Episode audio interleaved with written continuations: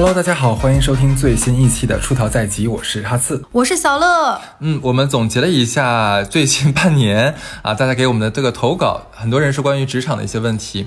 众所周知，我们的听众的年纪阈值比较大一点哈，有一些其实像九零后、八零后，他们已经站在了公司领导的位置上。那还有一些呢，还是目前处于一些呃刚毕业，然后刚找工作这样的年轻朋友。你说在妈妈的怀里就开始听，嗯，这样也不是不可以啦。对，妈妈的肚子里在听我们节目。是的。那么这里就是两个群体，一个是领导群体，对吧？一个是我们的就是普通员工的群体。嗯，他们会对呃同一个问职场里面同一个问题会有不同的看法，因为你屁股坐在不同的地方嘛。对，你的立场不同，你看到的视角不同，你做的决定也不一样。是，所以今天我们大概总结出了五个比较有共性的问题拿出来。那么同样一个问题，领导该怎么该怎么想，该怎么解决？那下面的这下属该去怎么处理？对，而且你知道领导怎么想，你会哎更能见招拆招。哎，你知道员工是怎么想？你更能够一击制敌，我们这简直我们太鸡贼了！这个节目。好的，那这期收费吧。那我们这期就节目就很绝，要不然我们就先说第一个问题吧。好来吧。第一个问题就是，嗯，我收到过好多人在各种投稿，有有刚到职场的小白，有那种实习生，就都会有这个问题。但可能他们提问的方式不同，总结下来就是总是最低预期的交服务。什么叫最低预期呢？就比如说领导交办的事情是这个，或者是想工作的成果是什么样，可能是一个 PPT，哎，就就是下属交上来的东西，领导是不满意的，总是差，就是觉得你永远低于我的预期，预期应该怎么预期，总是低于我的预期，预期你该怎么办呢？对不对？对，哎，真的是就这样的这个嘴，就。然后苏来的，要要去充中电了。我要一会儿给你录完这期。晒太阳，晒太阳。对，那我先说一下我的想法。如果是领导，我这个跟我身边一些做高管的朋友们聊一聊。我我们总结下来是这个样子。嗯，我的方法其实这个样子。如果我是领导，这个下属总是干那个呲活，就是特别最，就是呲，我会明确的告诉他我要的东西是什么样的，标准是什么，然后对给我不满意的东西，我不会。去，比如说放宽我的要求，因为我有我工作要求底线。是说白了，我也有我的领导。那这个活儿你需要做好，可能如果你做的足够好，我不需要怎么修改，我可以直接拿过去给领导汇报，甚至于这可能是我们后面的一个工作的重点方向。结果你总是教的很差，我还得给你返工，我还得给你修修补补。对，这很累的。所以不要为了他的这种差而降低你的预期。预期，我不能再说预期这个词。然后你要让他反复的改，直到改到你满意为止为止。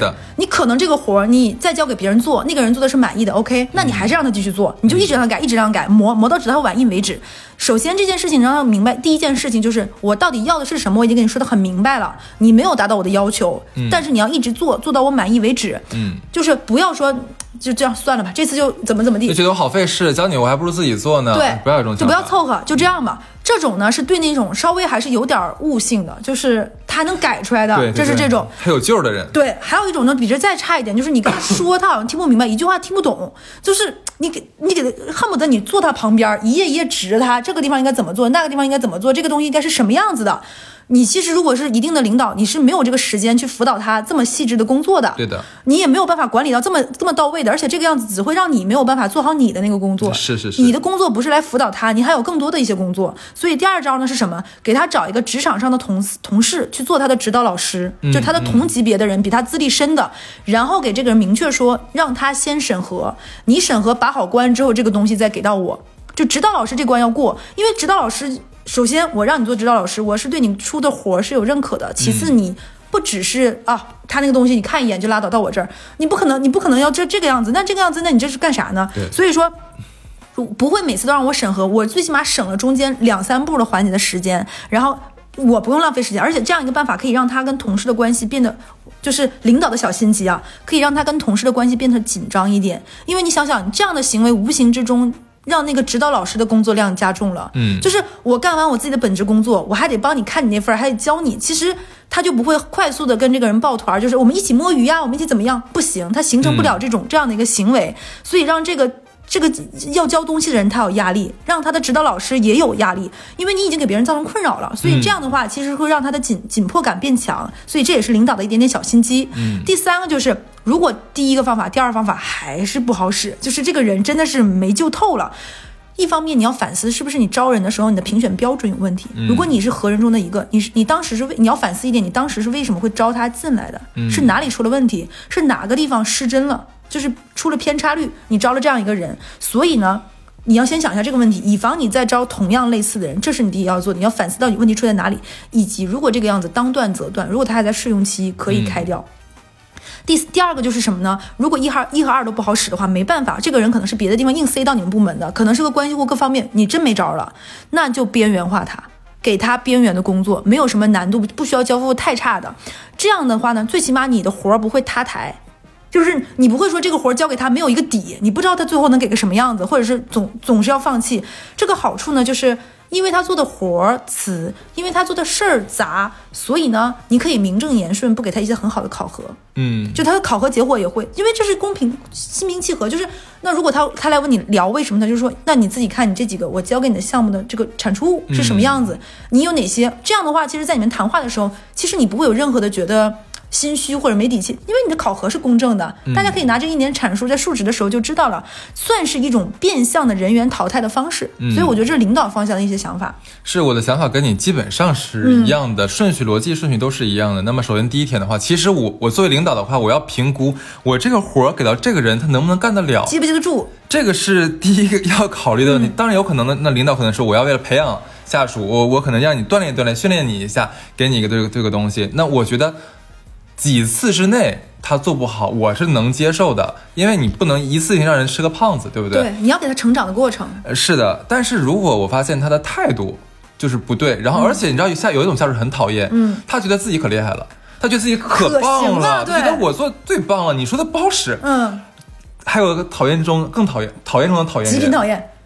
你知道，就你骂他的时候，或者你凶他的时候，哎，跟闷葫芦一样，不吱声，不吭气，然后就听着你，对，然后呢，结果出去之后，你想改，出去改改完之后，还是之前那个样子，他就不改，他他不想改，他就觉得我心里打定说，我做的就是对的，你教我说的不对。你知道这种人，如果这种人的话，我之前有一个挺妙的同事，就是领导让他改完东西之后呢，他其实就把标题从 V 二换成 V 三，换成 V 四，内容可能就改了一两个字。老板说你糊弄谁呢？你知道他怎么说？他说哇，老板你真的看，我以为你不看，只是为了考验我。哇，那这样的话，我觉得这个绩效直接打到零吧，没有别的办法了。我当时就撑不起，我说他如果不是关系户，我真的是不太能懂这是发生了些什么事情。就是他在考验领导，怎么想的？脑子进屎了吧？对对，是不是很奇葩？这个话讲的。对，我觉得我觉得你刚才讲的说那个找人带他，就是你说找另外一个比较高阶点同事来带他，这个东西可行。但是我觉得有一个更狠的方法，就是叠加版，就是把这个绩效扣在这个老师头上。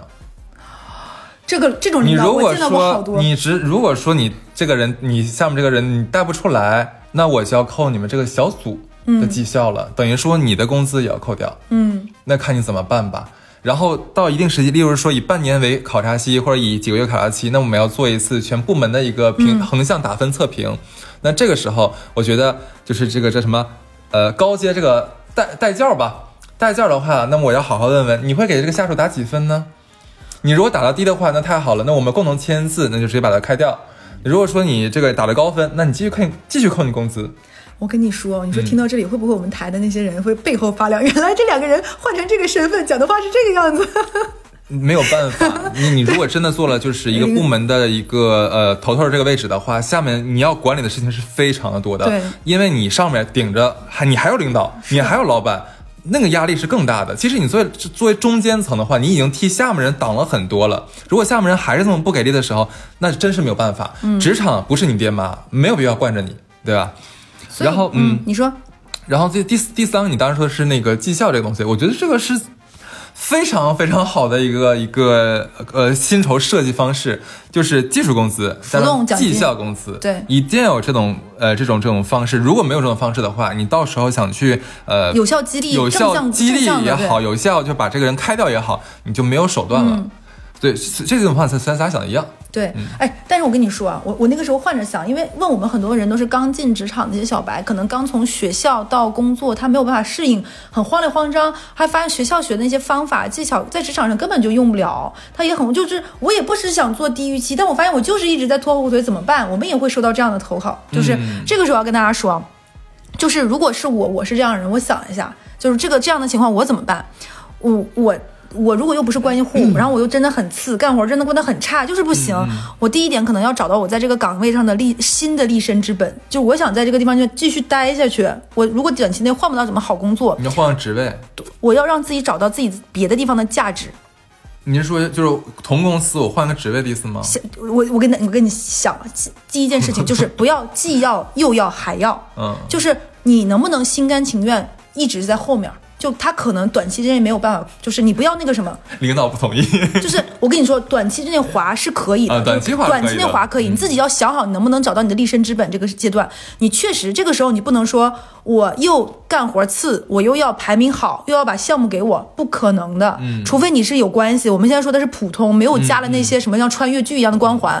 你这三个如果不要，你只会自己特别难堪。嗯，就我就出现过那种同事，就是就跟老板说，我觉得我就你刚刚说的，我觉得我行啊，你为啥不给我？很多这样人，很多这样的人，你一定要放平心态，就是要么你就直接躺平吧，你就划着想想看看能不能找一个工作。就你发现在这里这个真的不行，就是就就是你你不能到最后一年啥也不是，一个活没干完，最后年终奖一听比别人低，自己心里还难受，快过不去。你有啥过不去的？你一定要让自己的心态变平，就可能真的是次次，你就正向安慰自己。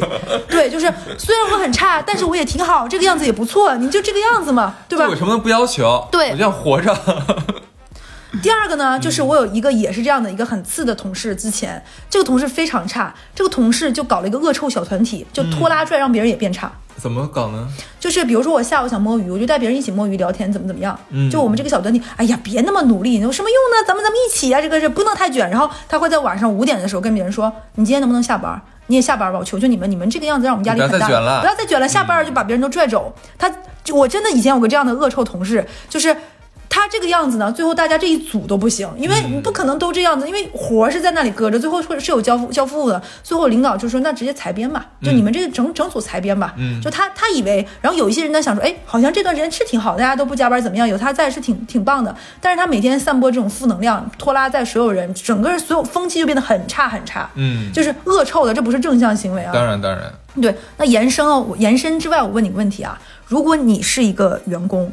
你们组就真来了一个这样的人，就这个人他交的活特别差，他在你们组，你怎么办？你们组有一个这样的人，不是就是不是我的，我不是领导，就他是我同事，对，就你旁边那人，然后很差。我首先要问一个问题是，他是否跟我配合作业？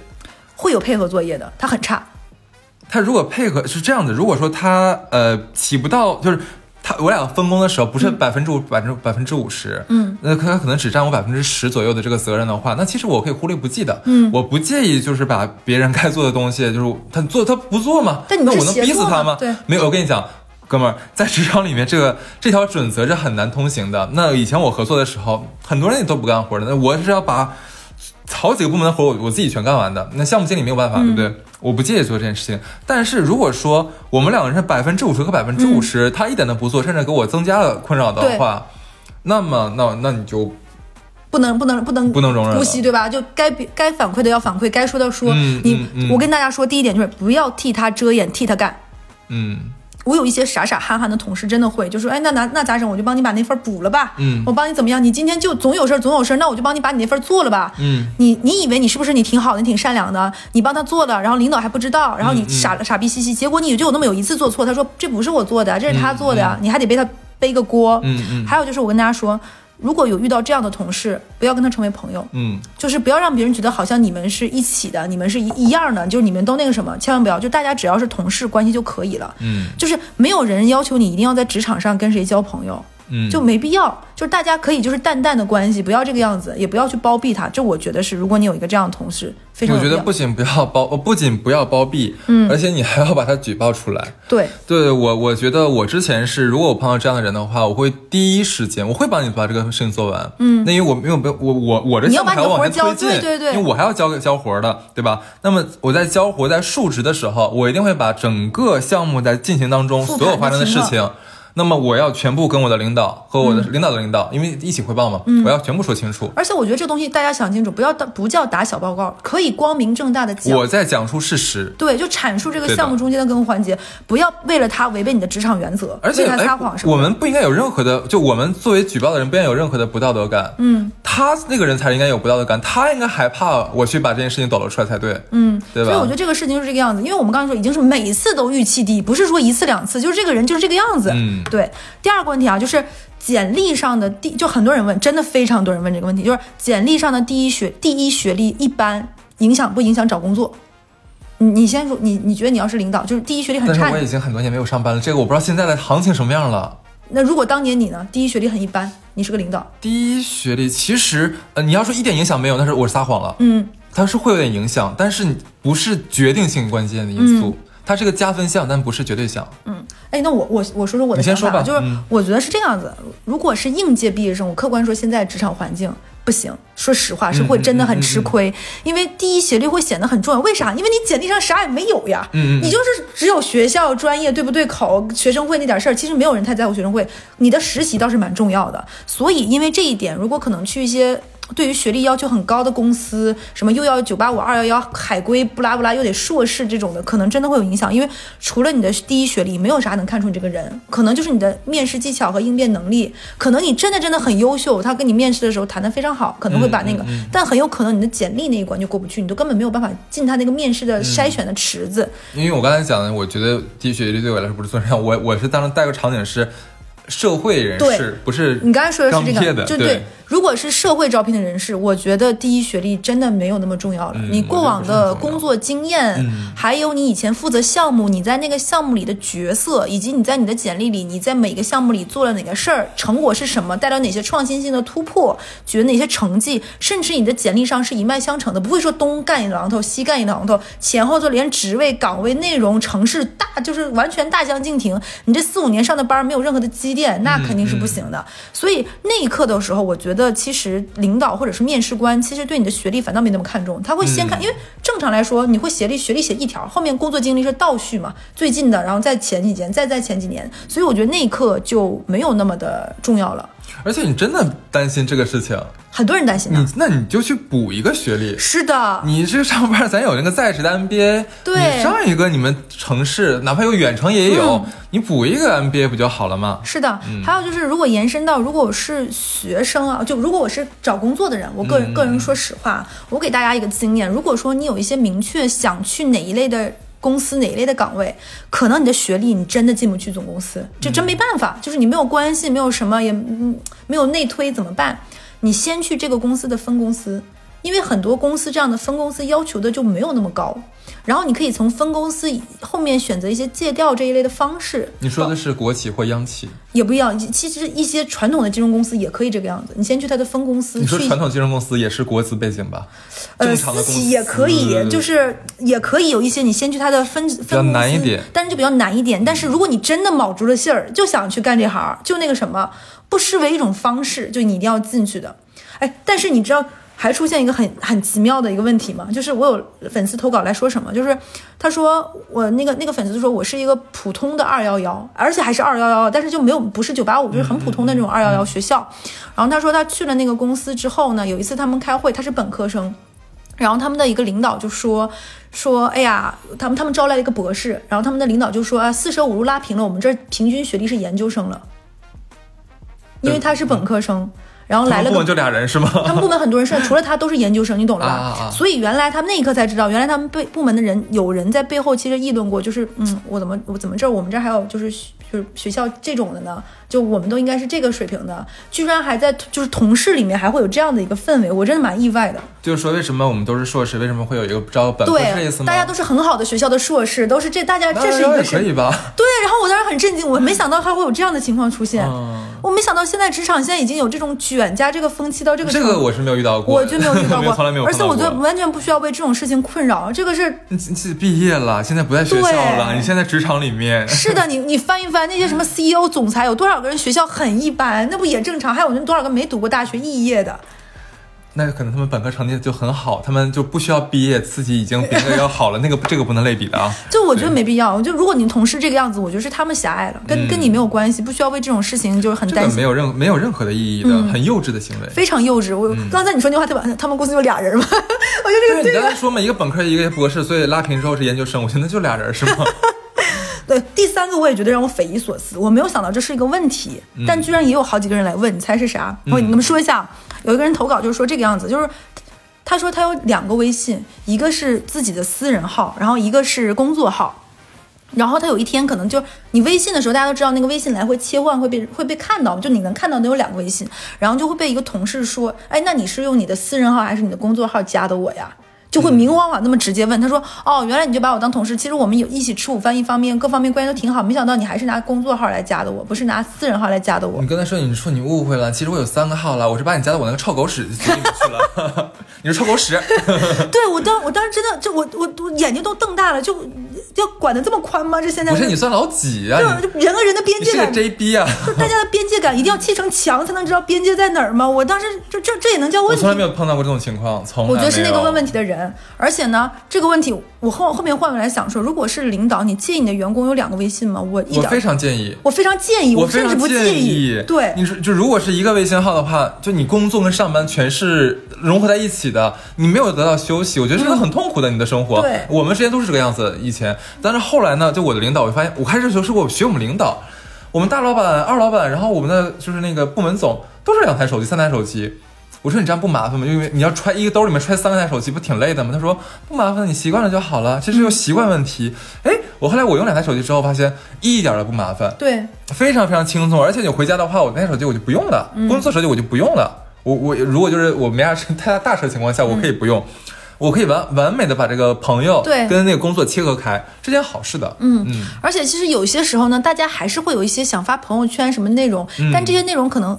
碍于你的职业、你的身份，可能有一些你你的一些小色色的一些要展示身材，对不对？练得很好的肌肉，那确实不适合发在工作上，因为会显得你的工作形象非常的不专业，而且有的时候屏蔽确实会手一抖屏蔽错了人，发错了。所以我觉得有两个微信是很对的。对的。还有就是可能你的工作其实涉及到一些非常专业性的东西。我就蛮好奇，就是提问的这个朋友，就他他是这个公司是什么公司？就是为什么领导或者说同事会会拿这个事来说事儿？对的，而且还是还有那个同事还问他说。那等你离职那一天，那你会不会就把我们工作微信就删了？嗯，我心想说，那这人是该删，这人是傻逼，这个人大傻逼，这人是不是真的该删？这人不能留，留多了烦啊！这个不行啊，这午夜梦回啊！你不他不死，你睡不着觉。我跟你说，有没有可能就是你如果不删他，你离开这家公司，他过一段时间就说，哎，我跟你说一句话，就想看看你删没删我。他说，哎，本来我都忘记了，你说，哎，我现在删来得及吗？就真的很奇怪，就是。我我跟大家说一个我的非常惨痛的教训，就是我在工作和工作之前，我其实觉得我应该在最开始就分好。我也是，没有分干净，其实也是个很麻烦的。已经，你再分就不好分了。对，而且你会发现你在后面就是整个金融行业非常小，如果你一直在这个领域的话，有些人来来回回交织成一个网，你切不干净的。我在上一家公司换到这家公司的时候，我是想切微信的，后面发现非常难。因为你也有前一家公司的人也跳槽到这家公司，你说你咋办呢？你还能把这些人没有什么一键迁移，哈哈，你就做不到。而且现在这个社会太透明了，有的时候我们需要一个保护壳，什么保护壳呢？就是我需要一个我们的阿凡达，就是我们的一个分身。对，这个时候其实你，那你我们以正常的一个职场人的形象或者一个社会人的形象，已经用这个号来面对很多的朋友和这个世界了。那有的时候我想，那我会用我有点小心心里的小阴暗，有点小秘密，那我可以再用一个小号啊。哎，我都觉得这不叫小阴暗，是合理的。就举个例子啊，就是。嗯，有一些人，他们可能会用社交软件，就是那种两性交友。我觉得这个是一个人的交友方式和他的一些选择，就不要有任何的批判，就他只要安全、健康、卫生，不伤害别人，没有任何问题。我个人觉得，如果你有这样的癖好，那你就一定要有两个微信。不然甚至不止 对，不然你真的会非常的麻烦。多买几个手机吧。对，因为因为你想一想，你很有可能，比如说你在那刷什么玩意儿，我有好几个男生女生的朋友都跟我们说，他会用一些某款很火的这个滑滑软件的时候，滑到了自己同事。嗯，然后你滑到自己同事的时候怎么办呢？对方一眼就认出来，为什么认出来呢？因为你的头像和你的照片在你的朋友圈里发过呀，这不就很麻烦呢？所以你就是说，你如果你真的有这样的，你把这两个完全分开，这样的小困扰就会减少。好了，还有一点是什么呢？这样的话，其实有一些抱怨呢，职场的吐槽和各方面，你可以那个什么，而且有两个手机很能降低、减少你来回之间发错的可能性。对的就你一个手机如果来回切，很容易你忘了你切到哪儿，你会忘记。所以为什么有的人说，哎，我为啥要用两个手机呢？我就不能一台手机两个账号来回切吗？也也可以，但我觉得这个很容易忘还不如两台手机呢。就国产的那个华为手机，它有一个很好，你知道它有两套系统吗？我知道有人开开玩笑戏称说这个是偷情必备手机，嗯就是可以。我觉得这样的东西呢，其实反倒有点麻烦，因为我觉得我们刚刚说这些是解决一些规避一些问题，而不是说去遮掩和那个什么。嗯所以我觉得有两个手机，有两个号，其实挺有必要的。是的，而且同事这个同事这个这么贱，你不要理他好吧？就是他，你都说了，他同事，他又不是你朋友，也不是你妈，也不是你。他算什么东西啊他？对我刚刚听到这个问题，我就觉得你应该怼回去，你就说我立马就给你删了，对呀、给你吃几顿饭，给你脸了都已经，是不是听着挺来气的？这个真是太傻逼了。这个我我觉得这得是趴到你手机跟前儿才能看到的事儿，就是离远都不行。你要是听，你刚才你没有朋友，没有人爱你吗？这世界没有人爱你，是不是？就管太宽了，真的。对，你看得见天空的颜色吗？闻过花香吗？流过眼泪吗你？你画心看过多少遍？太暴露年龄了。下一个问题画皮，画皮是啊，画皮还是画皮？画画画皮画皮。那个周迅的台词。对，第四个问题啊，就是公司很多公司不能叫很多公司，基本上市面上所有的公司都会明文规定说，同级和上下级之间和隔壁部门或者和其他的有就是竞争关系的公司，大家是不能聊薪水。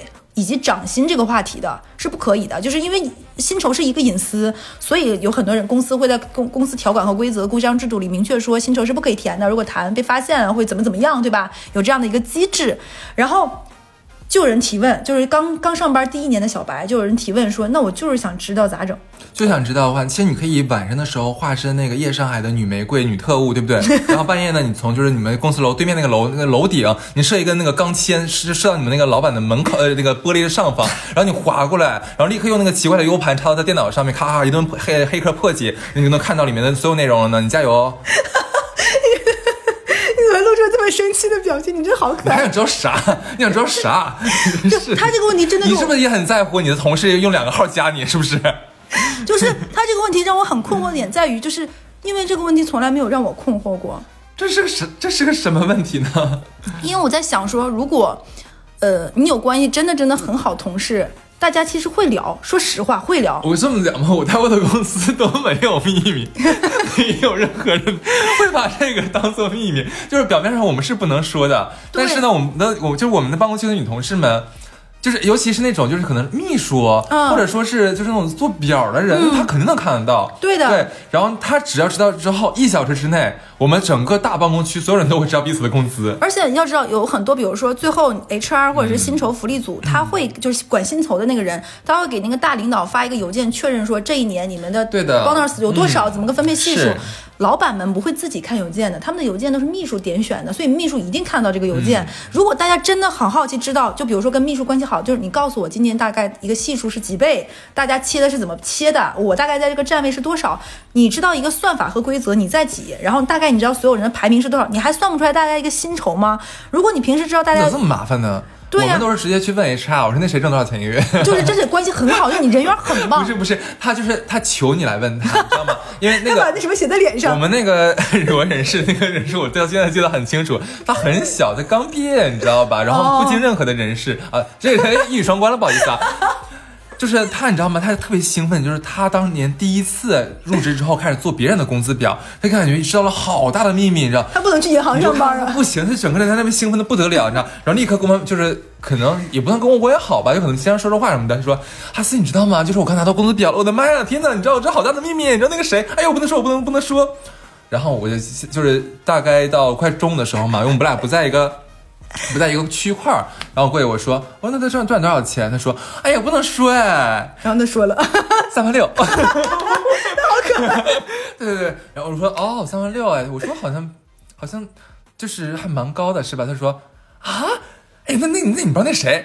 我说你只要一问他，他稀里糊涂全说出来了你太。专业了，我觉得你才是夜对夜上夜上，对，其实你昨天晚上是我射的是那个钢筋过飞过来的。你就是那个女特务啊！真的是，你还说别人，但这个可能是因为这个 HR 不经世事，你知道，他可能磨练几年，被别人发现了，就是这是个漏洞，你知道吗是？他可能就是那个职场上。有一个投稿投稿的，就是说我有一个，我是个 HR 总监，我下面有个总地狱期，而且还大嘴巴。就是很他这个大嘴巴。投稿的说就是他。对所以就是你很想知道，就像我刚刚说的，你有很多方法可以知道。还有就是你来这家公司之前有，比如说你有一些社会经验的话，你可以来之前先问问说，哎，这大概这个地方是什么样，你有个数。总归你有办法能知道的，这个都这个这个怎么能不透风？除非你们这个公司啊真的会出现，因为我之前我在想一个问题啊，就是他就是这个小朋友问他这个问题，是不是他觉得说，哎，已经明文规定说不能那什么，不不能问。如果我问了，是不是违反了司规或者违反了什么法律？是有一些职场环境不太好的地方。但是其实没有真正的行政上面的处罚。这个但你被发现这种聊天记录截图，如果真的很狗，遇到这样的大公司如果想搞你的时候，这些东西都是搞你的点。对但如果不搞你的时候，其实没事儿。对，比如说什么考勤啊这一类，都会都是搞你的点，甚至连着装，包括你什么电脑不是是不该在不该在的时间对公出带出去，上一些不该上的网夜玫瑰这事儿都是。但是呢，我有去问了一些，比如说薪酬的上下参差非常高的一些大厂，就可能他年终奖拿一两百万，你那个人年终奖拿三四十万，这种一大家在一个组里，因为薪资呀，包括呃公。这个公司大家的股份的问题，各方面是会有这样的，他们是真的没有办法谈，是因为差太多了。可能他拿的年终奖扣的税，担心。对他拿的年终奖扣的税都比你拿的年终奖整头多，是这种可能性可能不聊。对那这种情况下呢，我觉得呢，你不如不知道。你知道啥呢？就是你既然想知道，那应该一般啊，以我的理解，爱问这个问题的人是在团队里面收入偏低的对人，偏高的人他一定知道自己是偏高的。为什么呢？就因为就是像我们咱们说社会嗯求职者的话啊，我们进一个公司，其实基本上都会谈一个工资嘛。那你从那 HR 或者从你的领导那边，你大概能知道，那我这个工资，而且你也知道是就是行业水平什么样。那我要高，我就肯定知道我要高了，那肯定要比别人高一些。那我就到了时候之后，我就不会去问别人的工资了，没必要，真的没必要。你到这个就真的没有必要那是。给自己找事儿。对对，而且你出去打探呢，如果你这个姿态不太好，别人会觉得，哎，你真装叉，你已经拿这么多钱，你还那个问什么呢怎么的？你是羞辱我吗你对不施吗？你在这儿对对。还有就是我跟大家说一个比较鸡贼的方法是什么呢？你上班大概七年到八年之后呢，你要交一些猎头朋友，你从他们的嘴里能知道你们公司非常清晰的某每些前前线、中线、后线部门大概薪酬是多少，奖金是多少，他比你门儿清。是因为每一个想找工作的人，他都不能骗自己的 HR 的，HR 一定会问他你现在薪酬多少，你涨幅预期是多少。你要是真有一两个关系非常不错的 HR 是朋友啊，我说是朋友，不是说你们俩还是这样的关系，他是可以帮你告告告诉你的。所以呢，大家总会有知道的，就是这种小白，如果你在这个项目组里，你刚刚来应届毕业生或者是一两年，没必要问。我真的觉得你问干啥，给自己心里找不痛快，你就给自己告诉自己，总会有一天可以的。嗯像我们刚毕业的时候，工资都非常低，我毕业那一年好像是五千块钱税前。嗯，但是对吧？你那个时候问有啥意义呢？全组人所有人都比你工资高，对你我就觉得这真的没啥好问的。那你 不是，我觉得这个这个小朋友他的这个工作量不饱和，太闲了，他应该当那个指导老师。对。无聊吧，是产生一些妄念的土壤。你不要让自己那么无聊，你找点事做那。你可以每天早上先夸自己一百遍，我觉得就会少了很多这样的杂对，念。说我不是个闲人啊，我是个有用的人。你这样对自己讲，真的。哎，那我问你，如果你有嗯个，吓我一跳。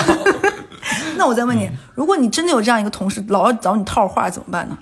就来老问你哦桃花，套话，哎，你到底多少钱？你工资多少？你跟我我觉得。看我的脾气和我的状态，因为我你刚问完这个问题，我回想了一下我以前工作状态，我到我工作的后期是一个随时会炸的人，随时都要啊，炸因为那。个时候的可能就是本身那个工作有对的，很多很，多的压力和那什么东西。就是如果说他来套套套你套套你话，你不要觉得就是碍于面子跟他讲，因为他能这么不不不停不停来戳你来问你，他也会这么不停戳出来问。不是你可以骗他呀，然后你跟他说完之后，他会立马就跟别人说：“你跟我说呗，那个谁已经跟我说了，他是多少多少钱，对吧你可以你可以骗他呀。”你跟他说我两块钱，对，你可以骗他。这个之前为什么我我给你举个例子啊？之前是在就是中午茶歇的时候，嗯，一个比我们资深一点的老同事给我们装逼，就说啊，今天怎么办？我要回重庆那边的话，我就是咱就是说要买一套大房子啊，啊大房子。这大房子，哎呦，怎么办呢？其实也蛮难的。你说咱们打工的哪来那么多钱呢？就我直接交了五百万，全款买下来了。然后另外一个朋友呢，因为同事呢他是长沙人，然后说，哎，叉叉啊是叫叫莎莎吧，说莎莎，你不回你们老家买套房子啊？你在上海干了这么多年怎么样？他说买啊，他说，哎，你你也你也看房子了？说我都买完了啊，买多少钱啊？一千万啊？他说一千万，对啊，你说是是挣的吗？对啊，你不知道我有钱吗？很棒。难道难道他会去你看你的账户吗？你就说你买了，就说你有一千万，能怎么样呢？逗他玩呗，逗他玩呗，是不是？那其实你说是真买了一个五百万的房子，我们也不太确定这个事情。无所谓，他可能就是想套一套，你是不是买房子了？一就一个同理嘛，这个意思。举个例子，对。我觉得这个真的你好可爱，就碰个傻逼你就逗逗傻逼玩。他可能问我，可能我说我一个月赚两块钱，我在两元店上班。啊，那到第五个问题了。就是说，很多人来问这个问题，因为现在是一年上半年嘛，就很多公司拿完年终奖了，然后很多大厂可能是到四月份才发年终奖，那肯定大家都熬到拿了年终奖之后再跳槽。就很多人问，就是哎，我老跳槽，而且就是很多人会发现，他带着一定的预期从这家公司跳到下一家公司，可是他到了下一家问公司，发现问题并没有解决，他在这家公司也不开心。熬一熬，待了一段时间，他他又想跳槽。那可能他短时间内两年内跳了三，我个人说的频繁跳槽是在两年内时间跳槽三到五家公司算频繁跳槽。嗯，我觉得一年跳一个都不算特别频繁。对，但是如果在工作五年以后的后期再这么跳，还是有一点频繁的。嗯如果刚毕业的第一二年，我觉得频繁跳槽还好。对。那我想问一下，就是他来问，就是频繁跳槽对简历的影响大不大？会不会耽误找工作？我觉得首先是他干什么行业的，对，这个是很关键的，不同行业不太一样。嗯，像刚才小乐讲，那你毕业初期前一两年的话，甚至两三年都没有问题。你频繁跳槽，哪怕一年你换两呃换跳一次，你等于一年有两家公司，共换两家公司，甚至一年跳两三次，我觉得可以，没有关系，因为你这个时候在试错，你在看你适不适合这个这个行业，这个行业里面这个工种适不适合你，对对对，这个是没有问题的。对，其实，在前三年的话，可可能 HR 还会说啊，也没有关系。我看一下你的学校，我看一下你就是第一份工作，或者或者你最好的一份工作。假如说你去过保洁实习，你做快销的话，然后金融的话，你可能去过中金证券实习。然后我们看这也可以。然后人家可问一下，那你为什么就是干两三月不干了呢？问一下呗。你只要给出一个合理的、真诚的答案，没有问题的。嗯。然后，因为我不太，我这个比较片面了。我只在上海工作过，北京也工作一样了，北京上海差不了太多。其他地方我不知道，因为其实，在现在来说，不像以前了。可能以前的时候，父母讲究一个，哇，你这要在这个公司，你要待一辈子的，嗯，对吧？或者说你这个不待个三五年、五六年、七八年，你跳槽，那怎么能行？说明你这人不稳定。什么年月了？这都已经是老掉牙的一个理论了，好吧？早就已经不这么讲究这东西了。其实，呃，你在一个公司干一一年、一年多点儿，你跳一次槽是没有问题的。只要你能确定，你保证你是有就是打人家伙事儿的，你是有这手艺在身上的，你知道你往往出出跳的时候，你可以能跳得出去，能跳得好。那就是一点问题都没有。嗯，就比如说，我觉得有一些工作类型，你给出一个合理的跳槽解释是对的。就像我之前有个朋友，他是产品经理，然后他他跳槽，他在一年内跳槽了三份公司，然后 HR 就问他为什么跳槽，他说他在第一家公司跳待了待了两三年，他为什么那个时候选择跳槽，就是发现这个公司其实产品经理要看你一年研发了多少新产品，以及这些产品的一个利润率和各方面，包括他的获客情况。那他觉得他在这家公司待了两三年之后，其实产品各方面形态很稳定，嗯，其实他一直在吃老老本儿，没有一些。新的，而且他觉得整个互联网产品和金融产品其实更迭的速度很快，他觉得自己这个年纪还是应该再努力去看看外面的环境的，不应该在这里养老。那他就因为这个原因跳槽了下一份工作。我觉得 HR 是接受他这个理论的，并且哦，看了他的履历，他之前做的产品好像后面到了一个稳定期，没有一些，因为他会看你一年做了多少产品，各方面的一个数据。他跳槽到下一家公司呢，是一家。呃，新领域的公司了，去那儿你发现完全水土不服，你之前用的一些模型和各方面在这里都不适配。他快速的跳槽到了下一家公司，然后他给下一家公司的解释是说，他去了那里发现，嗯，大家不是很合适，包括一些东西，可能我想找我自己深耕的领域是什么，觉得这个地方赛道换的不合适，我希望能够及时止损。那你从我上一份履历能看出来，我并不是一个不稳定的人。那我觉得去这里，我在每一家公司都是一个审时度势的一个态度，所以我是希望能够到下。家公司不希望把自己的生人人生浪费在这个公司太久，而且觉得在这份公司待得更更久，其实是对自己前一份工作能量上的一个消耗。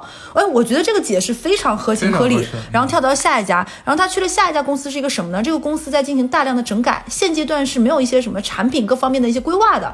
可能他跳去那个组，我举个例子，比如说他以前是在贷款公司，以前这个公司主要是靠线下的这种产品发力，然后把他去了说哦，你来了就帮我们把着重做线下。结果他刚刚进去这个地方，进行了大量的人事整改了，领导各方面的换届不动了。这个组现在是我们搁置了，门店不扩张了，不做这项业务，你就放这儿了，拉倒，你就在那划水。那这个地方怎么办？你要么就在这划划过这段时间，熬熬过这个地方，重新起项目。但这个事情有点未知。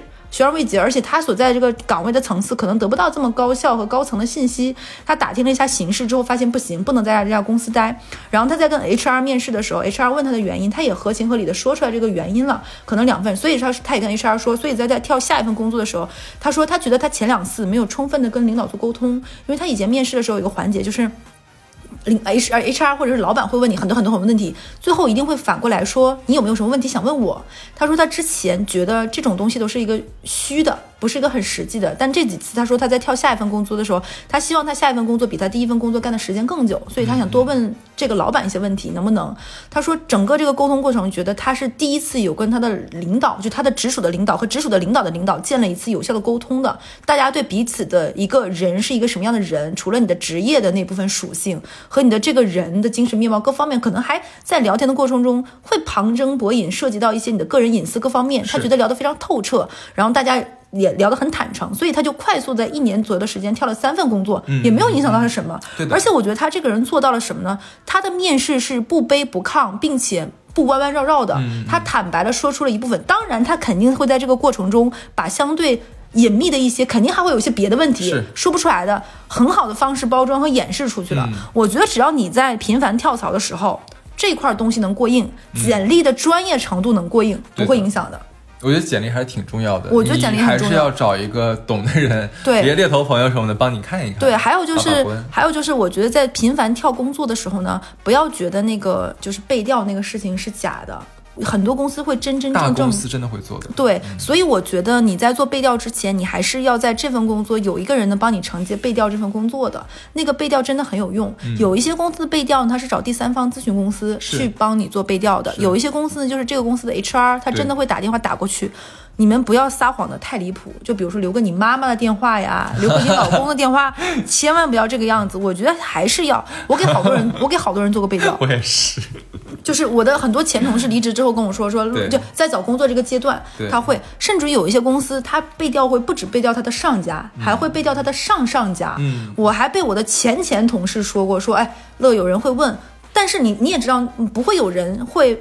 一一一板一眼，百分之百真实的描述他的上一份工作，他一定会写的更大而全，把那个东西，他说我把一部分工作写的是这个，你记得帮我说一说。但我记得当时这个事儿是你做的，你帮我那个数据，你肯定比我记得熟，行不行？你还是要交几个这样的朋友，但这样的朋友呢，一定不是那个怼着你问你工资多少钱。对，为什么有两个手机号加我啊？你肯定不是这样的人，这样的人给你做背调，你信得过？对呀，骂死他！对，你能给这样人做背调，你能让他给你做背调，那肯定是不行的。所以。你要交一两个这样的朋友，如果你要选择了频繁跳槽，那每一次工作其实都是一次选择和转机，就是所谓我们之前做另一档节目的那个转笔时间嘛。是是是。你每次这个地方你都要转笔时间在哪里听？哦，在网易云。你真的太搞笑了，你把我逗到了。所以你要积累的就是这部分，然后每一步都想好，不要就随随便便莽莽撞撞。有的时候找工作比婚姻还重要，婚姻你可能未必要结，但你不可能钱白来，还是要工作的。也好的婚姻你未必碰得到，这说句实话。但是呢，好的工作，只要你努力，还是有那么争取的这个苗头的。是的，是的，所以一定要抓住。我们这一期也差不多，从五个角度给大家非常，我觉得这次有点单刀直入，有点犀利了。有点犀利了吗？我觉得还是都是实话呀。那一会儿我们俩就做完这一期，就就就就晒晒太阳吧，补充能量好了。